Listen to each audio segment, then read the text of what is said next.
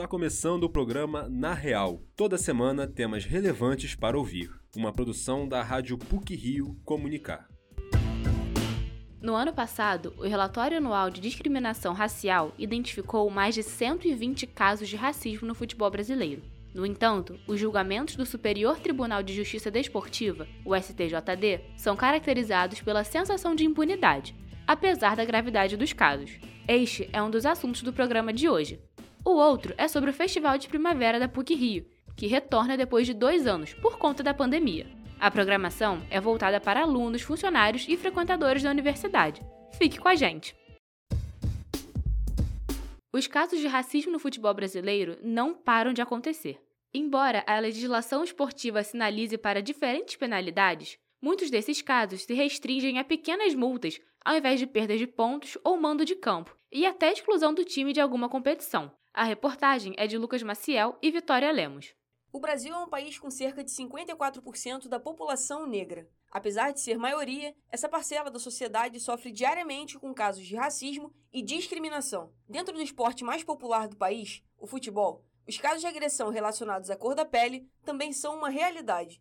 De acordo com o levantamento do Observatório da Discriminação Racial do Futebol, foram registrados até o mês de agosto 64 casos de intolerância no esporte esse ano. O número se iguala aos registros de todo o ano de 2021. O Código Brasileiro de Justiça Desportiva prevê no artigo 170 punições como multa, perda de mando de campo ou de pontos e até exclusão do campeonato aos clubes que são processados por infrações graves, incluindo casos de discriminação.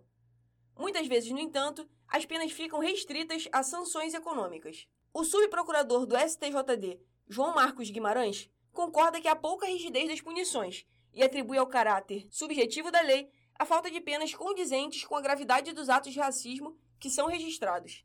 A grande questão, que passa, pelo menos na minha avaliação, uma falsa percepção para a sociedade de ausência de punição rigorosa, ela se dá muito por conta de uma interpretação. O conceito de extrema gravidade e a aplicação da extrema gravidade sob a ótica do 170 ela parte de uma avaliação subjetiva de cada um. Então, por várias vezes, o tribunal considera a extrema gravidade, só que, ao aplicar a dosimetria da extrema gravidade, ele deixa de aplicar, por exemplo, uma perda de pontos e substituir essa perda de pontos por uma perda de mando, por exemplo.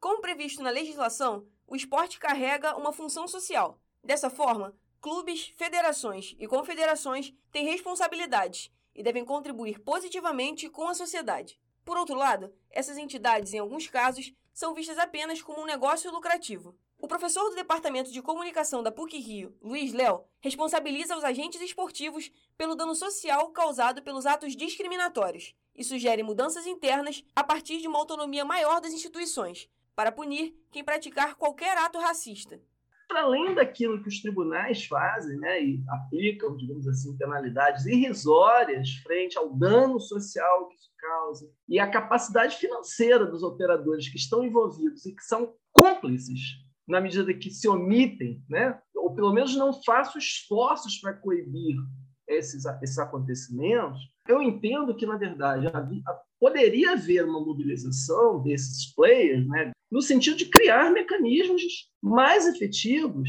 é, ações conjuntas, que estabelecessem um processo de autorregulamentação. Mesmo com a presença de diferentes graus de punição, para coibir e punir atos discriminatórios, eles ainda acontecem com frequência. Nos últimos anos, o caso julgado pelo STJD, que terminou com uma punição mais incisiva, aconteceu em 2014.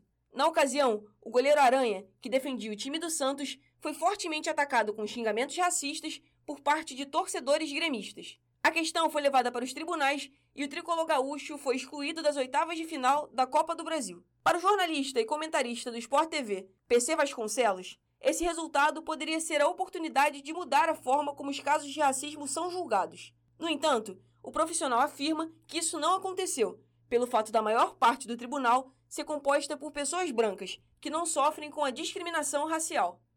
Nós temos uma ação jurídica que ela no fundo, no fundo é apenas uma maquiagem. A representatividade negra em determinados setores às vezes inexiste ou então é mínima. Vamos pegar os tribunais esportivos que julgam casos de crimes raciais. Quantos negros são auditores do tribunal? É, especificamente no caso dos clubes, enquanto não houver uma punição, por exemplo, quando houve a punição em relação ao Grêmio, eu pensei que ali abria-se uma janela e uma porta. Não se abriu. Pelo contrário, fechou-se. O Grêmio é uma exceção, no que deveria ser uma regra. Então, é assim: um tribunal branco julga casos que envolvem racismo contra negros e negras. O olhar desse tribunal é um olhar sempre condescendente para quem comete o crime de racismo. Além de destacar a necessidade de mudança na forma como os casos de discriminação são tratados no futebol, PC Vasconcelos afirma que outro ator importante no processo de coibição do racismo, não só no esporte, mas na sociedade de uma forma geral, é a imprensa. O profissional destaca ainda que as pautas raciais precisam ser cobertas diariamente e que é necessária a presença de mais profissionais negros dentro das redações, pois dessa forma, segundo ele, a imprensa será capaz de tratar a doença que é o crime de racismo. Vitória Lemos e Lucas Maciel para o Na Real. O Festival de Primavera da PUC Rio, que começa na próxima terça-feira, dia 29, é conhecido como o maior da América Latina e vai trazer para o campus mesas de debate, shows, oficinas, rampas de skate, além de outras atividades. A reportagem é de Sofia Harper será nos dias 29 e 30 de novembro e 1 e 2 de dezembro, no meio da estação mais colorida do ano, que o Festival de Primavera da PUC-Rio vai trazer novamente para o campus uma semana multicultural, repleta de shows, mesas de debate, oficinas, exposições e até pista de skate. Depois de dois anos parado por conta da pandemia, o tema do festival desse ano será inspirado no centenário da Semana de Arte Moderna de 1922, com uma releitura que apresenta o Brasil que a história não conta. O evento, que é considerado maior festival universitário da América Latina, foi criado em 1999 e acontece anualmente desde então, exceto alguns hiatos. Suas maiores edições ocorreram nos anos de 2017, 2018 e 2019 e já contou com mais de 5 mil espectadores. Entre os diversos desafios de produzir um festival de tal importância, a aluna de publicidade da PUC Rio e coordenadora da área de planejamento e produção do evento, Bruna Câmara, afirma que relembrar e passar a memória do Festival de Primavera para os novos alunos que chegaram durante o período online tem sido o maior deles. O alunato da PUC mudou, né, nesse tempo de pandemia, então a gente tem muitos alunos que não conhecem o festival, nunca viveram o festival, então trazer essas pessoas para perto, engajar essas pessoas é sempre um desafio. E uma questão de memória mesmo, o festival sempre foi uma coisa muito importante para o alunato da PUC, porque é um evento de alunos para alunos, é um evento cultural que preza muito por ocupar os espaços da PUC, trazer gente de fora para ocupar esses espaços, mostrar que a PUC é para todos. Então acho que conseguir reconstruir essa memória é um super desafio e fazer isso de uma forma muito bonita. Então acho que o festival de 2020 2022 tem muito esse papel. É retomar essa memória do que é o Festival de Primavera da PUC, qual a importância dele para a cultura, qual a importância dele para os alunos e para todo mundo que se engaja com ele de alguma forma. Além de trazer grandes artistas como Gilberto Gil, Lenine, Heavy Baile, Marcelo D2, Ricon Sapiência e Xamã para os espaços da universidade, a produção que é feita pelos alunos estimula o corpo acadêmico a se inscrever e participar, seja nos shows, saraus, mesas de debate e oficinas. Bruna também ressalta a importância que o festival tem para a universidade e a sua comunidade comunidade além de movimentar o alunato da PUC como um todo em torno de um evento cultural, a gente consegue expor muitos talentos dentro da PUC, a gente consegue expor muitos artistas dentro da PUC, a gente consegue trazer rodas de debate, mesas muito importantes, discussões muito importantes para o pilotismo da PUC e a gente consegue trazer muita gente de fora para dentro da PUC. Então acho que funciona para a universidade também como uma vitrine de saberes, de conhecimentos, de artes que estão sendo produzidos e também mostrar que a universidade é um lugar para todos, que todos têm o mesmo direito de estar dentro, de ocupar, de participar e de produzir todo esse conhecimento e arte. A participação ativa do público é essencial para fazer o festival acontecer, não apenas para assistir, mas também para participar das atividades como a oficina de yoga, o aulão de passinho, o queimado no ginásio e se arriscar na pista de skate. Além disso, a programação desse ano também vai contar com algumas mesas de conversas com convidados da PUC e de fora. Uma delas será a mesa sobre raça e cultura com a professora do Departamento de Letras da PUC, Asa Nigeri, com o artista Maxwell Alexandre e com a primeira deputada transexual eleita da Alerj, Dani Balbi. Para coordenadora da área de mídias do festival e aluna de jornalismo e publicidade da PUC Rio, Eduarda Cantanhede, o evento, além de ser um movimento sociocultural, estimula pessoas de fora da PUC a virem para a universidade. O Festival de Primavera hoje tem um potencial muito grande de trazer alunos para o campus. Então, acho que é um movimento que, além de resistência e um movimento sociocultural, é um movimento também que, né, ao olhar da PUC como instituição, comprova essa infraestrutura que a universidade que uma universidade como a PUC-Rio pode oferecer ao alunato, e isso é de extrema importância até para trazer novas pessoas e estimular que outras pessoas que estejam nessa fase de terminar a escola, enfim, começar a universidade, escolham estudar dentro da PUC-Rio. Com o aumento dos casos da subvariante da Covid-19, a produção enfrenta o desafio de conseguir fazer um evento de grande porte e com segurança para todos aqueles que vão comparecer. Por isso, será necessário apresentar o comprovante de vacinação para participar das atividades e será obrigatório o uso de máscaras dentro do campus durante todo o evento. Sofia Harper, para o Na Real. E para finalizar o Na Real de hoje, algumas pílulas sobre o que foi ou será destaque nas mídias. Pílulas da Semana.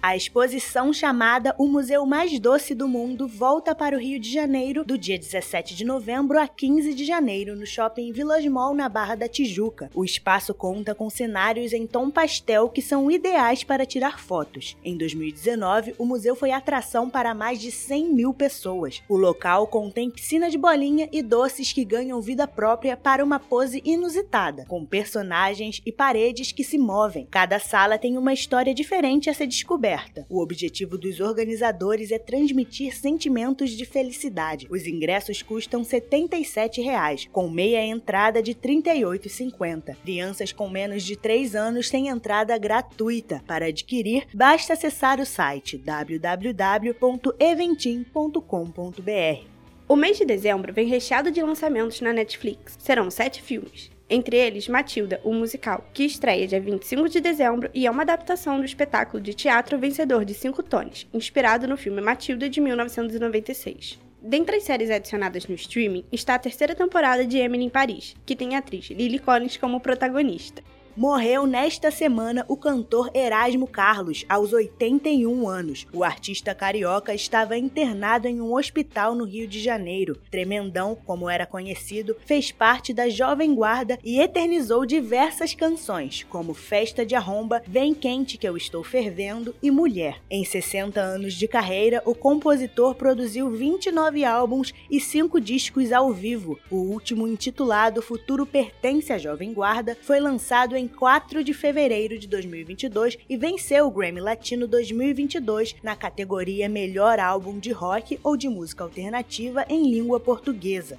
As inscrições para a etapa de Copacabana do Rei e Rainha do Mar estão abertas e se encerram no dia 6 de dezembro. As provas do circuito se iniciam às 7 da manhã com uma corrida de 2,5 km ou 5 km, dependendo do pacote escolhido. Depois, às 7h30, começam as famosas provas de natação, as inscrições podem ser feitas pelo site reirainhadomar.com.br ou diretamente pelo site ticketsports.com.br.